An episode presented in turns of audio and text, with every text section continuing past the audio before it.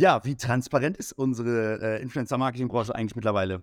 Mit dieser Frage starte ich den mittlerweile schon 23. Social Talk und sage herzlich willkommen an alle ZuschauerInnen und auch an alle Zuhörerinnen mittlerweile. Wir haben äh, ja auch, auch auf Podcast umgestellt. Ähm, ich bin Max Hövedes von der Social Media und Influencer Marketing Agentur Social Match und wir sprechen heute über ein Thema, äh, was uns als Agentur vor allem sehr am Herzen liegt äh, und das ist das ganze zentrale, zentrale Thema Transparenz. Da haben wir verschiedene Bereiche, die wir ansprechen werden. Wir sprechen natürlich über Datentransparenz, äh, werden Content-Transparenz auch ein bisschen ansprechen, aber grundsätzlich auch so diese ganze Entwicklung, Professionalisierung im Influencer-Marketing, was bedeuten äh, verschiedene Abrech Abrechnungsmodelle in der, in der Agenturwelt für, für diese Disziplin. Und äh, da habe ich mir zwei spannende Gäste eingeladen. Ganz links begrüße ich Rezo als einen der einflussreichsten äh, Creatoren der Branche, der all seine Erfahrungen, äh, die er, die er gesammelt hat als Founder jetzt auch in ein Tool in, in Nindo gesteckt hat, ähm, mit dem großen Anspruch, glaube ich, Influencer-Marketing und Social-Media-Marketing endlich ja, datengestützt äh, zu, zu betreiben. Bin ich sehr gespannt auf deine Perspektive und sage erstmal herzlich willkommen, äh, Rezo. Hi, freut mich sehr, dass ich am, am, am Start sein kann. Ja, und oben rechts äh, freue ich mich sehr, dass äh, unser Managing Partner Martin Wobleski auch am Start ist. Martin gehört äh, auch ja zu den Impulsgebern der ersten Stunde im Influencer-Marketing, bringt also viele, viele Jahre Erfahrung mit und wird uns heute mehr darüber erzählen, warum transparente Abrechnungsmodelle vor allem so wichtig für, für das Image in der, der, der Marketingdisziplin sind. Also auch herzlich willkommen natürlich an dich, Martin. Ja, danke. Cool, dass wir unseren spannenden Talk für den Mexiko an der Stelle eigentlich nochmal weiterführen. Genau, es ist im Endeffekt genau die Runde, die wir auch so auf der Demexco 2022 äh, hatten. Diana zu Löwen war damals noch dabei, die uns da in dem ganzen Thema Content-Transparenz äh, auch eine spannende Perspektive äh, geboten hat. Heute soll es äh, vor allem auch nochmal über, über Daten gehen. Ähm, wir werden ja das Ganze, was wir im letzten Jahr schon äh, angesprochen haben, heute mal so einen kleinen Update äh, ähm, verfassen und da bin ich sehr gespannt, was ihr dazu berichten habt. Deswegen lasst uns gerne direkt mal reinstarten. Ich versuche jetzt noch nicht direkt so tief in, in, in dieses ganze Datentransparenzthema reinzukommen. Deswegen erstmal so die erste Frage, auf welchem Entwicklungsstand ihr Influencer-Marketing seht, grund grundsätzlich auch vor dem Hintergrund der ganzen Professionalisierung Rezo, ne, wir sehen ja, die Creator Economy ist immer mehr am Boom. Das heißt, CreatorInnen sind mittlerweile echt in der Mitte der Gesellschaft angekommen. Ähm, wie siehst du den Entwicklungsstand? Also wird Influencer Marketing immer, immer relevanter? Äh, geht da noch mehr? Ja, schon. Ähm, aber sozusagen, äh, also die, die, die Challenges, die switchen sich natürlich so, so ein bisschen, die, die schieben sich natürlich so ein, so, so ein bisschen. So, man hat den Vorteil, dass man äh, heute natürlich auch viel mehr äh, InfluencerInnen äh, sozusagen äh, zugreifen kann, dass du sozusagen für deine, deine Nische, für, für, für deine Brand genau das eigentlich findest, was, äh, also finden kannst, was ein guter Fit ist. Ähm, aber eben dieses, wie findet man die, ist die, dann die große Challenge. Ne? Das war vor ein paar Jahren noch ein bisschen anders, da war die Auswahl deutlich kleiner. Ne? Dann gab es halt ein paar, die waren sehr, sehr groß und irgendwie kannte man relativ schnell irgendwie alle, die, die, die, die, in, die in Frage kommen würden. Ähm, und da ist natürlich, natürlich dann die Auswahl ein bisschen klarer äh, und äh, diese, diese Challenge der, des, der, des äh, Discovery sozusagen, die, die stellte sich gar nicht so in dem, in dem, in dem, in dem Ausmaß. Und ich habe das Gefühl, dass es jetzt sozusagen ähm, mehr, mehr Möglichkeiten, mehr Chancen da sind, aber dadurch eben auch nochmal ähm, ja, eine, eine neue Challenge kommt. Ja, ja, ich glaube, auf den Punkt äh, werden wir auf jeden Fall, finde ich sehr spannend, dass du den direkt ansprichst. Da werden wir noch äh, drüber sprechen. Martin, ich will dich natürlich auch nach deiner, äh, äh nach deiner Meinung äh, dazu fragen, wie du die Entwicklung siehst. Ich meine, du berätst ja seit vielen, vielen Jahren verschiedene Kunden aus den verschiedensten Branchen. Wie hat sich für dich so die Power verändert? Also, wenn du jetzt mal irgendwie Gespräche mit Brands vor fünf Jahren mit jetzt vergleichst, ähm, wie ist da ein Switch oder wie ist die Entwicklung gelaufen? Vielleicht ein Vergleich. Ich glaube, der passt auch ganz gut zu dem, was Rezo gesagt hat. Ich glaube, Influencer-Marketing ist so im Teenager-Alter angekommen. Also, es ist kein kein Baby mehr, es ist irgendwas, das man anfängt ernst zu nehmen, aber es wird irgendwie auch alles so ein bisschen complicated, ja. Man weiß nicht, wie die Entwicklung, was so gerade passiert, in welche Richtung es geht, irgendwie äh, Diskurs, es gibt Brands, die jetzt erst merken, oh fuck, ich muss da einsteigen. Äh, es gibt aber auch Brands, die ähm, äh, im Endeffekt ganz klar sagen, ich muss es jetzt sogar noch weiterentwickeln und fördern, ja, das ist so ein bisschen, äh, schicke ich mein, äh, mein Teenager-Kind jetzt zur Boarding School, äh, oder ist es okay, wenn es um die Ecke einfach irgendwie im Park irgendwie Bier trinkt, so äh, unter dem Motto? Also ich glaube, so in, in, diesem Bereich bewegen wir uns. Wir werden immer erwachsener, wir sind im Teenageralter, äh, wir werden immer ernster genommen. Die ersten großen, wirklich sehr, sehr großen globalen Marken sehen Influencer-Marketing auf ihrem Budget-Split nicht mehr als nur Teil von Social oder Teil von Digital, sondern machen wirklich in ihrer Budgetplanung Influencer-Marketing ähm, als relevantes Budget auf, haben eigene Teams Ähm, ich glaube, das ist so die, äh, die Entwicklung. Die Babyjahre haben wir durch, die Toddler- und Kleinkinderjahre haben wir durch. Und ich glaube, so langsam werden wir äh, kompliziert, ein bisschen pickelig und äh, schauen uns um, was so geht. Ja, jetzt, wenn wir mal drauf schauen, was halt noch besser laufen könnte, ne? Was, also was, was, was noch fehlt, wenn es darum geht, dass es noch professioneller wird oder welche Painpoints es auch gibt, ähm, glaube ich, dass es vielleicht so ein bisschen so eine Überschneidung sein kann für dich, Rezo, mit deiner Intention, damals auch Nindo zu gründen. Also, ähm, magst du uns einmal ein bisschen mehr darüber berichten, aus welchem Ursprung heraus du Probleme gesehen hast, die du quasi mit Nindo dann eben versuchst zu lösen? Ja, also äh, Ursprünglich habe ich Nindo eigentlich aus dem Grund ähm, gestartet, dass ich äh, damals vor Jahren äh, den Fokus auf die Brutto-Reichweite ähm, ungeil fand. Das hatte sehr persönliche Gründe, weil ich war ein aufstrebender Artist. Ich hatte nicht so viele Follower wie die anderen, aber ich hatte viel mehr Likes und viel mehr. Also ich habe doch gemerkt, die Leute, die beißen bei mir viel mehr an, wenn ich irgendwie ein Placement mache oder so. Und dann fand ich es natürlich immer doof, dass damals wir eine Zeit hatten, wo, ähm, wo äh, Brands noch sehr stark auf die, die Followerzahl halt drauf, äh, drauf mhm. haben. Also habe ich mir gedacht, ja, okay, wie kann man das denn ändern? Es wäre doch gut, wenn es irgendwie mal eine Art ähm, aussagekräftige Chartliste gäbe. Das war der ursprüngliche Gedanke, dass ich gesagt habe, okay, äh, es ist ja viel aussagekräftiger, wie viel durchschnittliche Views ich auf einem, einem, einem, einem Video drauf habe, als wie viel Follower ich habe. Und alles, was es äh, damals gab, waren halt höchstens irgendwelche Chartlisten über wie, also die top-subscribed äh, YouTube-Channel oder irgendwie sowas. Und da ist halt heute noch YTT ganz oben, obwohl die nicht mal mehr Videos machen seit fünf Jahren. Ne? Also deswegen äh, ist sowas natürlich nicht so gut. Das war der ursprüngliche Grund und da habe ich für mich erstmal ein paar Skripte geschrieben und für mich erstmal ein bisschen was, was, was gemacht. Ich habe natürlich dann mit der Zeit festgestellt, dass es ähm, auch noch viele, viele andere Aspekte gibt, wo es wichtig ist, mehr, mehr Transparenz rein, reinzubringen. Also sozusagen der, der, äh, der, der, der, Durchschnittswert von der eigentlichen ähm, per Performance eines Channels, das ist sozusagen nur der erste Step natürlich. Ähm, man, man muss da viele, viele weitere Sachen auch noch, auch noch betrachten, ob es jetzt eine tiefere Analyse von den Followern ist oder ähm, ob es jetzt äh, das Werbeverhalten ist, was man sich angucken möchte. Vieles an der Stelle ist ja auch sozusagen non-persistent. Also wenn ich, äh, wenn ich auf einen Kanal jetzt drauf gucke, dann sehe ich gar nicht, was hat er denn vor einem Monat für Placements gemacht oder so. Äh, das sind Sachen, wo ich über die Jahre festgestellt habe, äh, zum einen, wie wichtig sie sind und zum anderen, ähm, also zum einen, wie verbreitet sie sind. Also wie strukturiert InfluencerInnen sozusagen ähm, diese, diese Features benutzen, um zu manipulieren sozusagen und um sozusagen Werbepartner entweder mehr Geld aus der Tasche zu, zu ziehen oder sich Deals ranzuziehen, die sie sonst vielleicht nicht kriegen würden oder so. Und auf der anderen Seite habe ich über die letzten Jahre festgestellt, dass das extrem unterschätzt wird. Also dass ganz vielen Brands, ganz vielen auch Agenturen gar nicht so klar ist, was da alles an Manipulationsmöglichkeiten so äh, äh, drin ist. Ja, ja, eine Erkenntnis, die wir, die wir beim vergangenen Talk auf der die Mexico äh, auch hatten, oder das war so von dir auch so ein Resümee ähm, bei diesem ganzen Thema, ja, Daten sammeln oder auch das, was ihr bei Nindo im Endeffekt äh, alltäglich macht, war ja, dass wir nie an einem Punkt irgendwie kommen können der vollen Datentransparenz im Influencer-Marketing, weil sich eben die Technologien und die Plattformen eben so dynamisch verändern, dass man als Tool im Endeffekt immer nur nachrüsten kann. Ne? Ähm, jetzt hast du gerade auch schon viel erzählt, dass äh, dass es so viele spannende Sachen gibt, die ihr im Endeffekt ja irgendwie sammelt und, und, und ganz, ganz viele Dinge, die auch unterschätzt sind und die, die viele Leute in der Branche auch nicht wissen. Was würdest du denn sagen, ist so der, der spannendste oder der, der wichtigste Datensatz im Influencer-Marketing? Also wenn du jetzt mal auf KPIs schaust, ist das, äh, sind, das noch, sind das noch Reichweiten, wenn das zukünftig Engagement, auch Engagement-Zahlen? Ähm, berichte doch da mal, was, was, was für euch oder für dich so die, die, die spannendsten KPIs sind. Naja, es, es kommt halt darauf an, was dein, was dein Ziel ist. Also, ne, jetzt könnte man ja ganz, ganz simpel erstmal sagen, ja, für mich als Brand ist es erstmal wichtig, ich weiß nicht, wie viele, äh, wie die Reichweite von einer Story ist, wenn ich mir eine Story buche oder so. Ja, klar, ne, wenn, wenn das, also das kommt natürlich in, als erstes in den Kopf, weil das bezahle ich, äh, oder halt irgendwie, wie viele, wie viele Link-Klicks das dann, das dann macht oder so im, im, im, im Schnitt.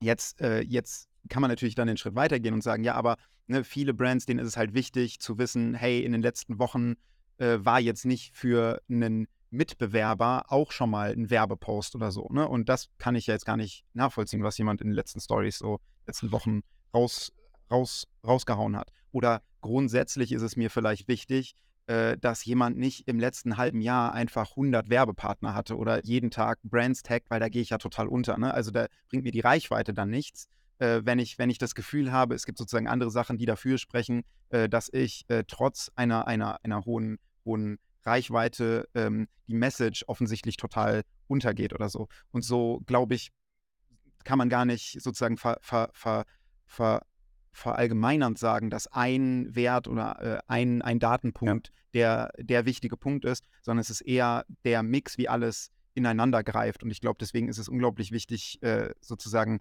ähm, äh, solchen Kunden dann nicht die Daten zu zeigen, einfach nur so, sondern äh, denen eben genau diese Sachen aufzubereiten und äh, sozusagen so Checks zu machen, wo man sagt, hey, äh, das, was sozusagen ein Profi machen würde, wenn er auf Daten drauf guckt. Ne? Jemand, der sich wirklich auskennt, der würde ja bestimmte Sachen in Daten rausfinden wollen und sich daraus was ableiten. Und solche Checks, die kann man ja auch Software unterstützt machen, gerade dann Leuten mit einem unterschiedlichen Wissensstand auch da abholen, wo sie, wo sie sind. Ja. Manche würdest du das unterstreichen? Also wir als Agentur sammeln ja auch, sind seit 2014 am Markt, wir, wir sammeln auch super viele Daten und haben ganz krasse Benchmarks für unsere Kampagnen mit unseren Kunden zusammen. Ähm, was glaubst du, welche, welche KPIs äh, immer wichtiger werden oder gibt es da irgendwie auch Trendthemen äh, äh, in dem Bezug, was, was, äh, was Rezo da erläutert hat? Ich bin da, ich bin da zu 100% bei Rezo. Die Frage ist halt immer nach der Zielsetzung. Ne? Also, was willst du mit deiner Kampagne erreichen? Was ist die Maßnahme? Was, was für Goals hast du? So das Reichweiten, wenn du vielleicht eine Sales-Driven Campaign, also wirklich Produkt verkaufen willst, dann, dann ist am Ende und auf Klickzahlen guckst, ja, also ein View, der einmal klickt, der einmal sellt, ist auch 100% Ähm, also insofern auch, äh, das ist vielleicht erfolgreich. Ich glaube, overall, wo Leute immer mehr anfangen rauszugucken, was ich extrem gut und spannend finde, ist, ähm, ich weiß gar nicht, ob es ein, ein, Wording hat, äh, offen gesprochen, aber ähm, auf, auf Total Engagement Zahlen. Also ich finde, was, was oft vernachlässigt wird in letzter Zeit, was sich aber auch ein bisschen wandelt, ja, was man auch, äh, ähm, ich weiß gar nicht, wann wir mit dem Talk jetzt offiziell rausgehen, was man auf unserer OMR-Stage nächste Woche äh, oder übernächste Woche gesehen hat oder sehen wird, ähm, äh, dass es auch Communities immer relevanter einfach auch werden. Ne? Also wo es auch äh, einfach darum geht, wie viele Leute kommentieren unter einem Posting, interagieren mit einem Comment, mit Recomments oder mit Likes. Das sind ja auch alles Engagements unter, äh, unter einem Post oder unter einem Video, einem Reel, einem TikTok-Video etc. pp. Ich glaube, das wird, das wird immer spannender. Und ein Punkt ähm, noch zu ergänzen ist, ähm, ich glaube, dass der Markt irgendwann langsam mal anfangen wird müssen zu einigen, wie berechne ich eigentlich irgendeine Zahl mit KPI? Es gibt manche Sachen, die sind relativ easy zu berechnen, das ist klar, wie man es berechnet, aber wir erleben das immer wieder, gerade bei so Benchmarkings, bei so Impressionsgarantien oder bei, bei Preisgrenzen oder sowas so. Ähm, ja, der, also wie viele Snippets müssen jetzt in einer Story berechnet werden, um einen Durchschnittsview äh, von Stories zu berechnen? Oder rechnet man die View-Zahlen zusammen. Also auch da wird ja einfach nochmal teilweise anders, äh, äh, anders gerechnet. Auch alle Tools, nicht alle Tools, aber viele Tools rechnen ja auch ein bisschen anders. Ähm, ich glaube, das ist auch ein Thema, was noch relevant wird, um es zu alleine. Ja, ja das finde ich auch einen sehr, sehr wichtigen Punkt. Äh, sorry, wenn ich direkt rein, reingrätsche. Ja, gerne. Dass. Äh, dass sozusagen, aber da kommt wieder der Wissensstand äh, für, für, für mich ganz stark rein. Also wenn man von irgendwie den durchschnittlichen Views dann spricht oder so, dann meinen viele, ja, das, das ist ja ganz klar definiert als eine Sache. Aber das ist gar nicht ganz klar definiert als eine Sache, weil es ganz viele Arten gibt, diesen Durchschnitt eben auszu, auszugeben oder so. Und ich glaube, dass ein, ein, ein, ein Bewusstsein auch ein bisschen dafür zu schaffen, äh, dass, es, ähm, dass es nicht so simpel ist und dass man da mehrere, mehrere Möglichkeiten hat und dass man sich da zum Beispiel auch nicht abziehen lassen soll. Also äh, ich kenne ich kenn auf jeden Fall äh, äh ähm, manche Instagrammer, wenn die, wenn die sagen, wie viel durchschnittliche Views sie auf eine Story haben, dann machen, machen sie den, den Screenshot von ne, die letzten 30 Tagen und dann siehst du die, die meistgeklicktesten Stories, davon man den Screenshot sagen, das ist ja der Durchschnitt, ne? Was Durchschnitt. Sind, totaler Bullshit ist, ne? Aber das glauben dann halt Leute. Und ja. äh, das ist natürlich ein bisschen doof. Und, äh, und genauso äh, tricksen ja Leute auch rum und löschen nachher wieder irgendwie äh, einen Post oder so. Also wenn ich von den letzten mhm. zehn, äh, zehn, zehn, zehn TikToks, die ich hoch hochlade, einfach die schlechtesten äh, vier lösche, dann ist mein Durchschnitt natürlich plötzlich viel, viel höher. Also es gibt so viele Möglichkeiten da zu tricksen, unabhängig davon, wie ich es definiere, äh, dass da, glaube ich, auch so ein bisschen Aufklärungsbedarf äh, not, notwendig ist bei vielen Brands. Ja. ja, du hast eigentlich die perfekte Überleitung jetzt auch geschaffen zu diesem Transparenzthema, warum das, warum das so wichtig ist. Also ähm, dieses Bewusstsein für, für eben diese Zahlen und dass es überhaupt diese Betrugsfälle gibt. Äh, Martin, warum, ist, warum beschreiben wir uns das Thema so groß auf die Fahne als Social Media Agentur? Warum kämpfen wir dafür?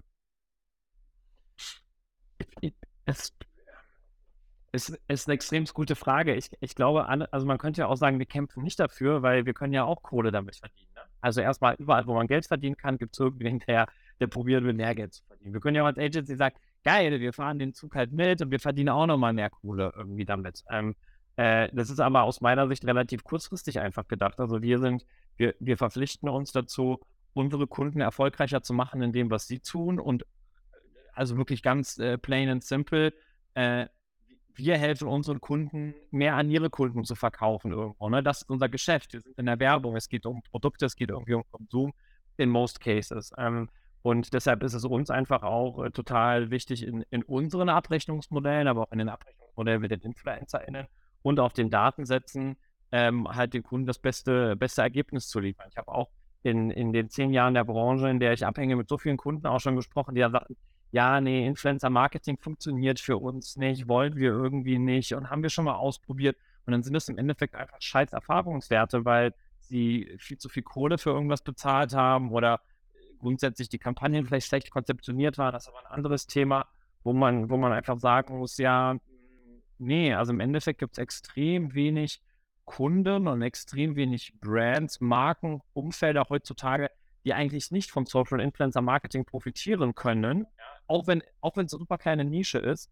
Ähm, und da einfach Aufklärarbeit zu betreiben und allen äh, dieses Marketingmedium zugänglich zu machen und sie vielleicht davon zu überzeugen, den Euro weniger in äh, TV zu stecken, um nachts einen Clip auf Sport 1 zu buchen, weil der ihnen faktisch doch weniger bringt. Ja. Ja, ich habe ich hab bewusst dieses Wort kämpfen da auch gewählt, weil ich, äh, es ist, ne, also wir als Agentur kämpfen dafür, weil, ne, dass wir uns, dass wir uns für Transparenz einsetzen.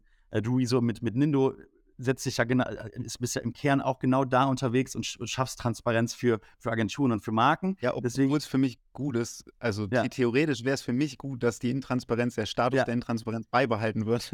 ja, ja. ja. Ja, und das, ich, ich würde gerne mal gerne wissen, so ein bisschen auf einer emotionalen Ebene, was ihr, oder als erstes auch für dich, Rezo, was du dann denkst, wenn du, wenn du jetzt wieder, wenn du, ja, wir haben es vorhin schon, vorhin schon kurz drüber gesprochen, über, über, also wenn du Kooperationen siehst oder einfach neue, neue, neue Creator, die, die quasi auf den Creator-Markt hinzukommen, die eben genau in diese Nische schlagen, äh, wo du weißt, okay, das sind, die kaufen Bots, die, die, die, die äh, setzen Kampagnen nicht authentisch um, nicht so wie, wie, wie man es im Endeffekt wollen würde, weil das Standing oder die Marketingdisziplin Influencer-Marketing wird ja dadurch so geschädigt, würde ich mal gerne wissen, so wie, wie du dir dann, wie so deine Gedankengänge sind, wenn du sowas siehst oder wenn, sag ich mal auch, ne, es ist ja so, wenn die nächste Trash-TV-Show äh, äh, ähm, oder Episode rauskommt, das ist ja im Endeffekt alles was, was gegen uns arbeitet. Oder? Ich, ich fühle da, fühl da gar nicht so viel bei. Also diese Trash-TV-Sachen, die kriege ich gar nicht so mit. Aber, ähm, aber ich weiß, dass da manche Influencer irgendwie Instagram auch da mitmachen oder so, aber das ist nicht meine, meine Welt. Also äh, die, die, die Influencer, die aus solchen Shows wie Bachelor entspringen, die kenne ich alle nicht. Ich weiß aber, dass das passiert. Ich, mehr weiß ich aber auch nicht. Äh, das heißt, ich fühle da relativ wenig bei. Ich glaube aber, dass dieses, dieses Thema der, der Intransparenz sozusagen ähm, äh, sozusagen weitreichender ist als nur das ganz klare, was du jetzt gesagt hast, dieses ganz klare Täuschen. Also wenn jemand ganz klar sagt, hey, ich kaufe mir äh, Bots oder so. Ähm, ich kaufe mir Views, ich kaufe mir Likes, ne, wo ja auch vielen Leuten nicht bewusst, also die meisten denken ja bei Bots kaufen nur an Follower. Äh, denen ist nicht so bewusst, dass man ja auch Likes und Views äh, kaufen kann und dass das Leute machen. Äh, wo es übrigens Mittel und Wege gibt, das sehr zu, sehr, sehr, sehr zu zuverlässig zu erkennen, äh, man nur unglaublich viele Daten braucht. Also zum Beispiel bei, ähm, wenn man sich äh, Views oder äh, Likes auf ein ein Instagram-Bild kauft, jetzt nur mal als, als, als, als Beispiel, ähm, was passiert ist, dass Teile dieser, dieser äh, Bots, die das liken, auch von Instagram mit der Zeit wieder entfernt werden. Und was du dann siehst, ist, dass ein Post mal, weiß nicht, 105.000 Likes hatte und dann nur noch 100.000 Likes hatte oder 90.000 Likes, je nachdem, wie viele entfernt wurden. Und es fällt natürlich niemandem auf, es sei denn, du nimmst von jedem Post den irgendwer postet, heute, morgen, übermorgen, immer wieder ein Datenpunkt. Das heißt, also wirklich un, un, unfassbar viele Daten braucht man. Und äh, also meines Wissens sind wir auch die einzigen weltweit, die, die sowas machen und deswegen auch die einzigen, die sowas eben dann äh, flächendeckend äh, sehen können. Ich glaube aber, dass die Intransparenz viel früher anfängt und zwar an Stellen, wo es gar nicht gewollt ist, also wo es gar nicht äh, sozusagen einen bösen Willen gibt. Also stellen wir uns vor, jemand will mich gerade buchen, ähm, äh, für eine langfristige Sache, für das nächste Jahr. und ähm, der guckt sich an, wie mein aktueller Schnitt ist oder so, aber der hat eben zum Beispiel nicht diese Übersicht, wie hat sich denn meine durchschnittlichen Views über letztes Jahr entwickelt. Und vielleicht sind die total auf dem mhm. absteigenden Ast. So, das heißt, er hat eine Intransparenz über eine Entwicklung, die ich ihm jetzt nicht verschleier, sondern die hat er einfach nur nicht so klar. Das heißt, er entscheidet sich für mich, macht eine schlechte Erfahrung, weil ich im nächsten Jahr weniger Views mache als vorher, weil ich auf dem absteigenden Ast bin. Und da wäre sozusagen die Transparenz einfach, oder die, die, die, die notwendige, wäre einfach diese eine ne leichte Ansicht zu haben, wo du siehst, hey, die, die Performance der durchschnittlichen Likes, der durchschnittlichen Views, wenn du die über die Zeit trackst, dann geht die irgendwie, irgendwie runter. Und das ist ja kein böser Wille. So, das heißt, ich, ich finde, bei der Intransparenz muss man immer unterscheiden zwischen, es gibt den einen Part, wo es wirklich einen bösen Willen gibt und den anderen Part, der immer, immer da ist. Ja. Ja, dieses, also ne, was du, was du angesprochen hast, dass, dass vor allem auch eure Kunden wenig Bewusstsein dafür haben oder dass es vielleicht auch oft ein Nebenprodukt ist, dass sie, dass sie verstehen, wo überall getäuscht werden kann. Ähm, würde mich auch mal interessieren, mit welchen Problemen kommen denn die Kunden auf euch zu und wollen euer Tool kaufen? Also was, was sind so die, die Pain Points oder die ersten Pain Points, äh, die die da äußern, wo ihr dann unterstützen sollt? Naja, also auf der einen Seite ist es natürlich im ersten Schritt äh, das, wo man auch äh, äh also irgendwelche anderen Tools für nutzt, nämlich äh, sozusagen die Suche. Also du willst einen, einen, einen, einen äh, einen Instagrammer, der weiblich ist, der eine bestimmte Größe hat, der bestimmte, ähm, be, der bestimmte In, Inhalte macht, der bestimmte Leute mal getaggt hat oder eben nicht getaggt hat, etc. etc. Ne? Das, das ist natürlich, natürlich eine Challenge, die fast jeder hat, der jetzt nicht, äh, nicht sozusagen, also entweder der nicht zu einer, einer, einer, Agentur hingeht, die das dann für einen machen, aber selbst die Agentur braucht sowas natürlich häufig als Tool, weil die hat ja nicht alle, alle Leute im Kopf. Es gibt dafür ja viel, viel zu viele so und die kommen ja auch äh, ständig nach. Und dann das andere ist halt eben ähm, diese, diese zwei Aspekte. Das eine ist, dass die Banken von, von Bullshit, von wirklich manipulativem Ver Verhalten, wie, wie eben Botting, sich Likes kaufen etc. Und das andere ist, ähm, äh, ist eben diese, diese Übersichten schaffen, ne? also diese äh, bestimmte Checks zu haben, dass du, dass du in, in, in einfacher Sprache, in einfachen äh, Checks äh, sehen kannst, ach krass, der hat ja voll viele Werbepartner. Ach krass, der ist ja gerade auf dem absteigenden Ast. Ne, das kannst du, du kannst jemandem tausend Daten zeigen und das ist da irgendwo drin. Und das tun wir auch gerne. Aber sozusagen, dass die, die Ebene drüber von, ey, du musst nicht den krassesten Wissensstand haben und siehst trotzdem diese Probleme. Und ne, also du nimm, wirst ein bisschen an die, an die, an die, an die, an die Hand, Hand, Hand genommen. Das ist, das ist die, die, die Hauptsache, wo Leute zu uns, zu uns hin, hinkommen. Aber wir haben durchaus äh, natürlich nicht nur Leute in äh, im Influencer. Marketing, wir haben auch Behörden, die uns nutzen, wir haben auch äh, andere Unternehmen, die wieder unsere API nutzen, um damit wieder eine Software zu machen. Also, da, äh, also Daten im Social Media Bereich sind natürlich heutzutage ganz, ganz vielseitig wichtig. Ja.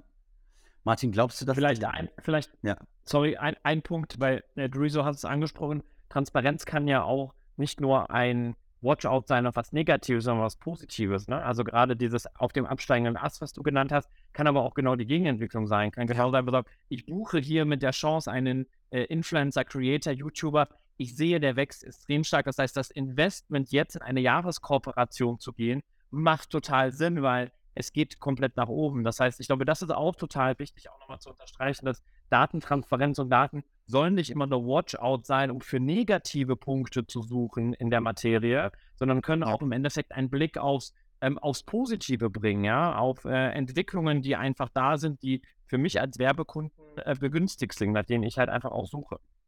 Ja. ja. Ja, sie geben einem einfach, äh, einfach einen Hebel, um eine äh, ne informierte Ent ja, eine, eine informierte in, in, in Entscheidung zu treffen. Und sie geben einem ja auch letztlich sogar einen, einen Verhandlungshebel. Ne? Also wenn ich mit einem, einem, einem, einem, einem Influencer verhandle und äh, der will, ähm, hatten wir uns im Vorfeld, bevor der Talk losging, noch drüber unterhalten, der will viel zu viel Geld und man denkt sich, hä, dann hat man natürlich durch, äh, durch klare Daten, dass man zum Beispiel sagen kann, hey, ich sehe hier, die Schwankungen bei deinen Posts in der Performance ist überdurchschnittlich hoch, zum Beispiel, und deswegen ziehe ich da nochmal Geld ab. Oder, oder, oder. Also überhaupt die Information erstmal vor sich zu haben, die mhm. ist immer dankbar. Voll. Ja, bevor wir zum, zum erweiterten, fast schon letzten Punkt dann auch in dieser ganzen Transparenzdebatte, äh, nämlich Plattformen, äh, kommen, würde ich gerne nochmal eine abschließende Frage äh, so in, dazu stellen. Martin, du hast also ne, gerade dieser Mehrwert, den Nino da irgendwie bietet, oder du hast es auch gerade nochmal selbst gesagt, Martin, dass es, dass es vor positivem Hintergrund natürlich auch äh, gesehen werden muss. Ähm, glaubst du, dass es gibt ja ganz, auch ganz viele Brands und auch, auch die da tolle Arbeit leisten, die dann Inhouse-Sachen aufbauen. Glaubst du, die, es gibt noch also das gab's, es gibt noch diesen Punkt, wo man, wo man ohne externe Partner, ohne Tools, ohne Agenturen, wie wir es auch sind, auskommt und quasi den ganzen, diese ganze Expertise, das ganze Wissen, was jetzt, was jetzt Nindo in, in, in Form von Datensammeln schafft, was wir in Form von Benchmarks sammeln, über, über lange, lange äh, Jahre schaffen. Glaubst du, es gibt noch überhaupt die Chance, das Ganze alleine irgendwie umzusetzen? Ja, also die Chance gibt es bestimmt. Also wenn du nicht allzu großes Volumen umsetzt und keine Agency brauchst, wenn du jemanden hast, der extrem gut geschult ist, um zu sehen, dass ein Screenshot aus äh, YouTube Statistics oder äh, im Endeffekt aus Instagram vielleicht Photoshop-Fake ist, weil da die Zahlen gefaked wurden, weil auch das gibt es tatsächlich heutzutage immer noch. Also CreatorInnen, die dir als Beleg für eine Leistung oder ihren Kanal oder eine Leistung, die sie erbracht haben, einen Screenshot schicken äh, aus ihrem Instagram äh, Statistics, wo du einfach siehst, das ist so schlecht gefotoshoppt, so, das ist halt einfach, ne? Also, und wenn du jemanden hast, der extrem gut in Excel ist und Bock hat, händisch alle Daten einzuhacken von so Kampagnen und InfluencerInnen und händisch das Bock hat zu tracken, was Rezo gerade gesagt hat, eigentlich täglich Data Points auszuzeichnen, um eine Entwicklung zu sehen. Be my guest, so, dann mach's gerne, mach's gerne in-house, ja. Äh, sonst würde ich äh, jeder Marke, jeder Agentur, jeden, der sich damit äh, äh beschäftigt, schon mal raten, auf jeden Fall äh, ein Tool zu haben, ja, und dann an der Stelle sei es vielleicht auch egal, ob es dann, äh, ob es dann äh, Nindo ist, ob es Tracker ist, ob es iRoin ist oder wie sie alle äh, äh, im Endeffekt Meltwater oder whatever, wie sie alle im Endeffekt heißen. Ähm, äh, nicht, nicht, nicht despektierlich gemeint gegenüber Nindo jetzt, aber, ähm, aber go, also kauf dir eine Tool-Lizenz und schau erstmal, was du damit machen kannst. Ob du dann eine Agency brauchst, die dir auch die Abwicklung der Maßnahme macht, die dir irgendwie eine Kreation und Konzeption macht, ne? Weil das irgendwie alles zu groß wird für dich als Marke, das ist irgendwo ein Step weiter. Klar kannst du klar kannst du alles alleine äh, selbst machen, aber da das ist schon auch viel viel Arbeit, ne? Und und äh, auch ein bisschen äh, bisschen äh, Cleverness. Ja. Ja, dann kommen wir schon fast zur, zur letzten großen Thematik und zwar ähm, schauen wir uns beim Social Talk natürlich auch immer irgendwie Rising-Plattform an. Ich fand es auch sehr spannend, äh, Martin, dass du gesagt hast, gerade bei diesen KPIs, die wir uns anschauen oder die, die ne, die immer relevanter werden, ist das Engagement-Thema immer stärker. Vor allem auf TikTok ist es, glaube ich, so. Ne? Also Comments, Shares, Saves äh, werden da immer relevanter. Ähm, mich würde interessieren, ob welche, welche Rising-Plattform, also wenn wir zum Beispiel über, ne, Discord ist noch sehr in den Anfängen, aber auch Be Real ist, ist gerade sehr neu und noch nicht marketingrelevant, aber welche Rising-Plattform schaut ihr euch bei Nindo explizit an? Welche sind da gerade wichtig für euch, ähm, wo ihr strategisch überlegt, da halt auch nochmal mehr, mehr, äh, mehr Relevanz reinzugeben? Twitch, äh, Rezo. Ja, ja. Also wir, wir decken jetzt aktuell zum Beispiel Twitch äh, schon, schon ab. Also wir decken äh, TikTok, you, YouTube, äh, Twitter, in, in, Twitter, Instagram und Twitch ab. Das sind ja die, die im, im Influencer Marketing mit Abstand die wichtigsten sind. Ich meine, Twitter ist natürlich auf dem letzten Platz, aber gehört irgendwie ja auch noch mit dazu so.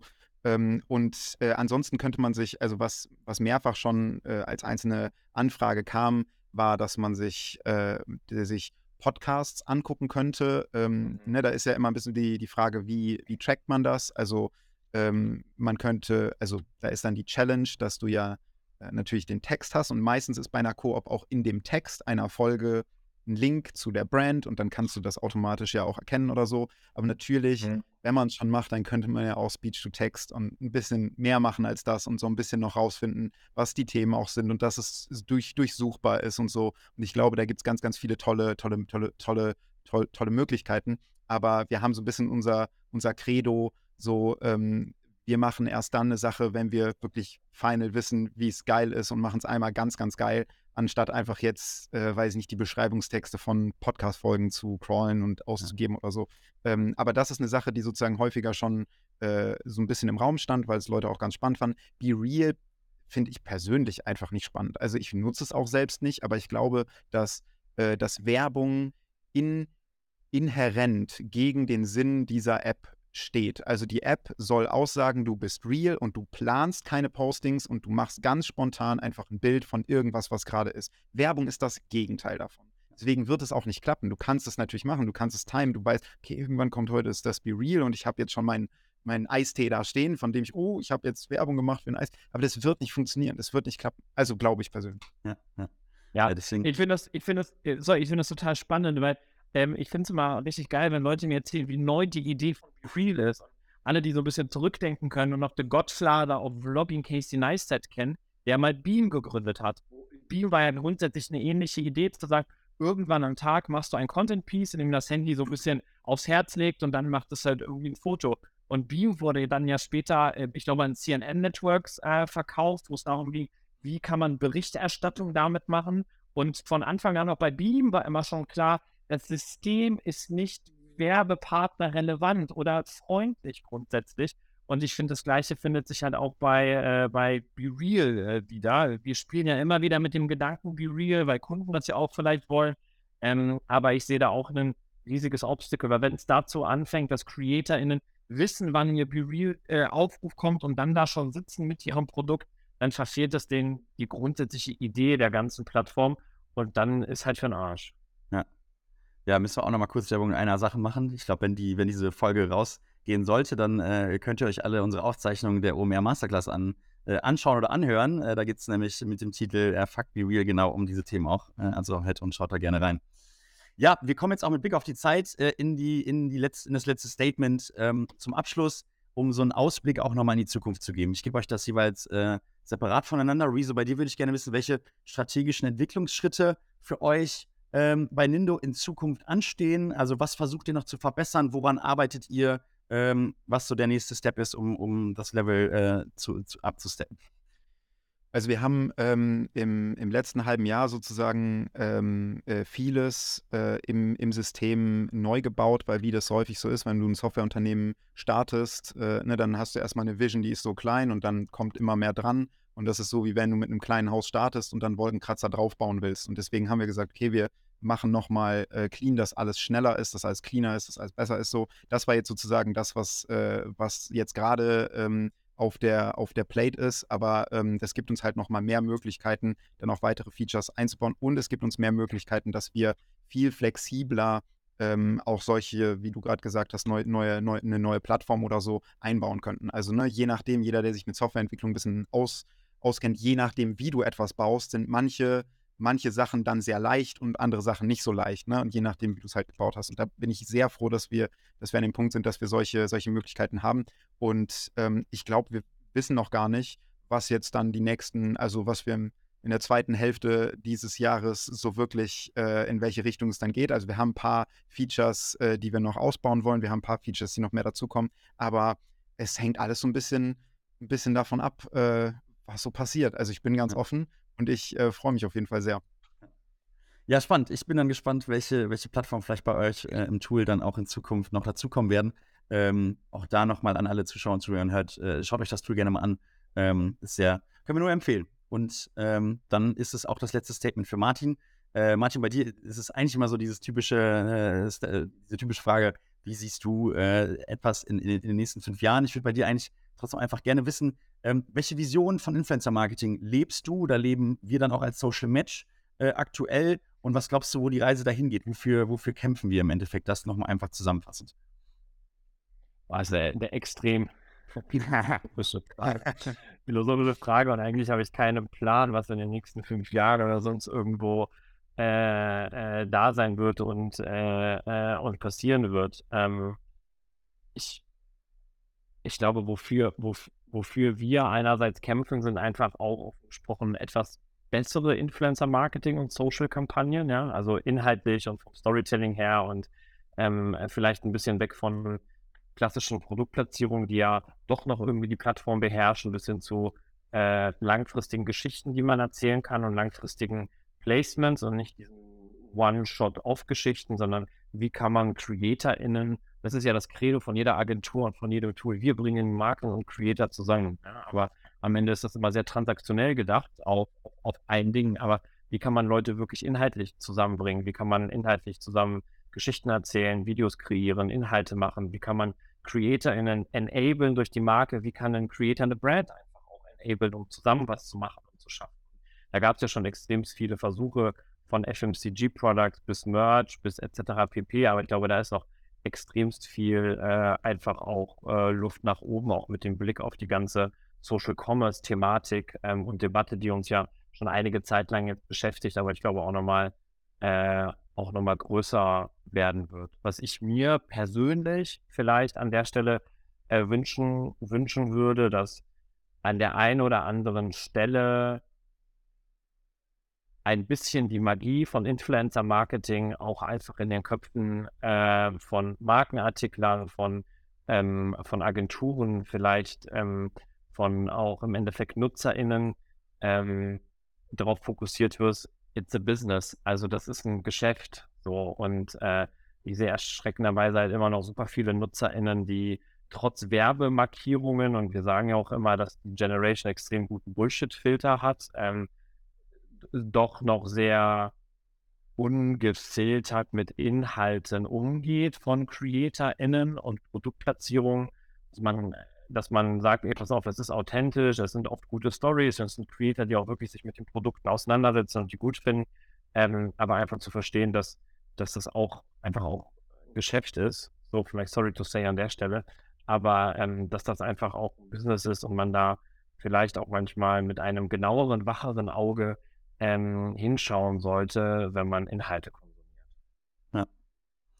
Ja, period. Ich glaube, da sind wir gut am Ende angekommen. Martin, du hast gerade noch viele Buzzwords genannt. Ich würde mich freuen, wenn wir hier irgendwie in dieser Runde, die wir jetzt ja zum zweiten Mal hatten, zu diesem ganzen Thema Transparenz, auch in Zukunft wieder zusammenkommen und uns da abzudaten, äh, wie der Entwicklungsstand ist. Und sage vielen Dank an eure Teilnehmer, an euch beiden natürlich und ähm, viel Spaß beim Zuhören und beim Zuschauen an alle ZuschauerInnen. Ähm, ja, bleibt ständig mutig auf den Social Media Plattformen. Wir haben äh, zwei spannende Sachen dann, wenn diese Folge rauskommt, äh, die ihr euch anschauen könnt. Das Metaverse, äh, der Metaverse Talk wird da sein und auch die Aufzeichnung vom, von der OMR Masterclass. Ähm, ja, schaut euch das alles an. Wir sind immer die Ersten, die über alles berichten können. Und äh, ja, macht's gut. Danke euch. Bis dann, danke euch auch. Ciao, ciao.